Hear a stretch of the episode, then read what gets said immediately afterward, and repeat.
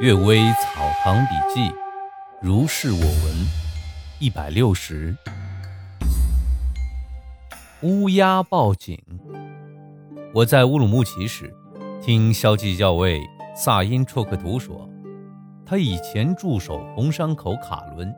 一天清晨，有只乌鸦呀呀的对着门叫，他嫌乌鸦叫的不吉利，就发响箭射它。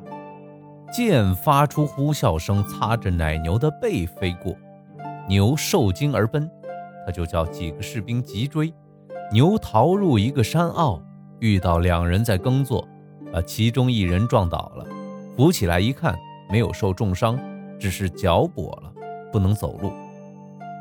士兵问清他家住的不远，就一起将他抬回家去。进屋还没坐定，就听到小孩连声叫。有贼！有贼！士兵也一齐拥出帮助捉贼。原来是逃跑的犯人韩云正翻墙来偷那家的瓜吃，于是就把他捉住了。假如乌鸦不叫，那么萨因绰克图就不会射箭；萨因绰克图不射箭，那么牛就不会惊跑；牛不惊跑，就不会将那人撞倒；不把那人撞倒，那么几个士兵就不会去他家。如果只有一个小孩看到有人偷瓜，那肯定不能将其捕获。而辗转牵引，终于使韩云被捕处斩。这乌鸦的到来，难道不是受到什么东西的凭借吗？因为啊，韩云原来是一个大盗，被他劫杀的人太多。当时虽然什么也没看到，其实和刘刚遇鬼的故事是因果相同的。第二个故事啊，求葬之鬼。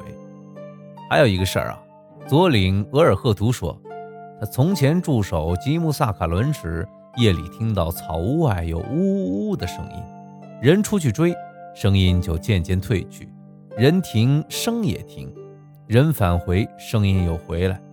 就这样过了几个晚上，有一个士兵很有胆量，竟持刀追随声音而去，曲曲折折来到山中。见到一僵尸，声音就消失了。士兵看那尸体，见有野兽咬过的齿痕，早已经干枯。士兵回来告诉大家伙说，他心知是求葬的鬼魂，就用棺材将尸体埋葬了。于是就再也没有声音了。灵魂已经离开，形体又有什么用呢？这鬼如此留恋遗体，未免也太作茧自缚了。但给蝼蚁鱼鳖为食的理论，只是庄子旷达的见解，哪里能够使有生命的东西都像哲人那样洒脱忘情？从这件事来看，可知棺殓必须郑重，以体现孝子之心；尸骸必须埋葬，以体现仁者的政策。圣人是知道鬼神的情况的，他们何曾认为人死魂魄散，就什么也不知道了呢？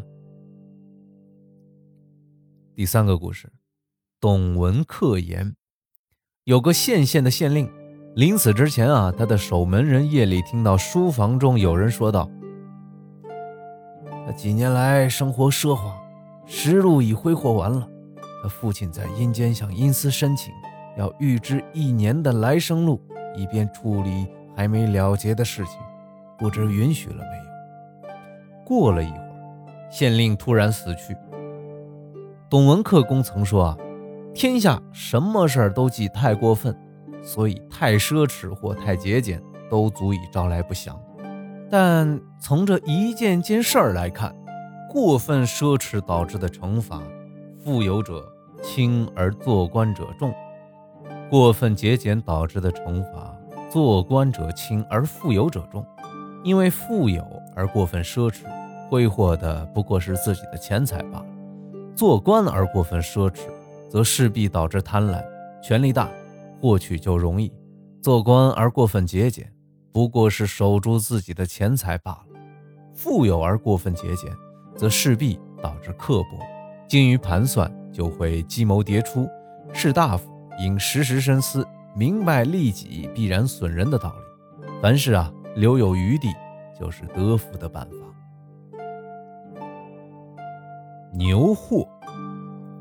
加同玉宝说，特纳格尔有一个农家，某日忽然之间有一头很肥壮的牛跑入他家的牛群中，过了很久没人来追寻，问来问去也找不到丢了牛的人，就把它留下养了起来。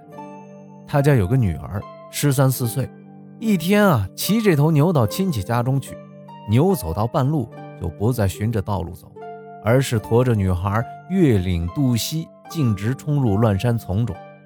女孩一见悬崖深谷。心想掉下去一定粉身碎骨，只能抱着牛颈哭叫。砍柴放牧的人听到声音，追过去看，只见已在高山之顶，随后又渐渐地消失在云烟之中。后来啊，可能是为了虎狼或者葬身溪谷，都无从知晓了。大家都怪他父亲贪心留下这头牛，结果招来大祸。我认为这牛和女孩应该是前世的冤家，即使将牛赶走，他也肯定会用别的方式来报仇的。